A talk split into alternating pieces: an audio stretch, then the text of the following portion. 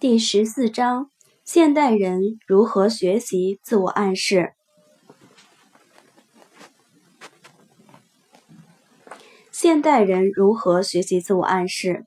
暗示和自我暗示就像其他精神治疗方法一样，关键在于两个字：重复。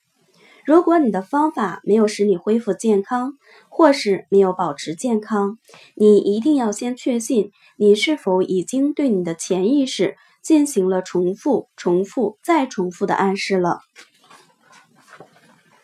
一、自我暗示就是和自己谈心。自我暗示显然是对自己给自己的暗示，相比其他暗示而言。现实生活中的自我暗示，无疑是使用频率最高的。自我暗示其实就是自己和自己谈心，和自己的潜意识交谈。只要坚持有规律的和自己坦诚相见，什么奇迹都有可能发生。你甚至可以改变你的命运。暗示是指一种示意、点子、想法或别的类似的东西。可以来自于真实的感觉，如听觉、嗅觉、触觉、味觉等；还可以来自于自己的内心世界，也就是我们平时所说的心灵感应。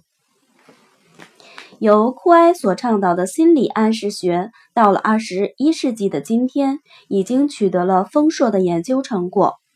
很多医生和心理学家都相信，现在大多数疾病都是由心而起。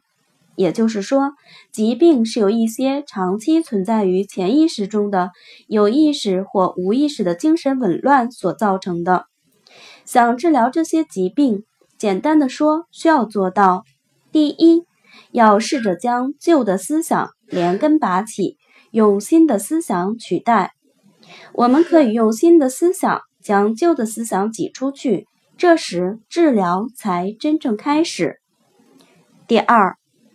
我们要用潜意识和原来的思想相反的东西暗示，来唤醒沉睡的细胞，恢复它们的功能。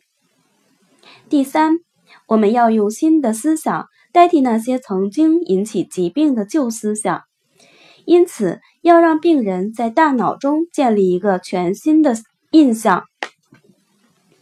对于这些想法或点子，我们称之为暗示。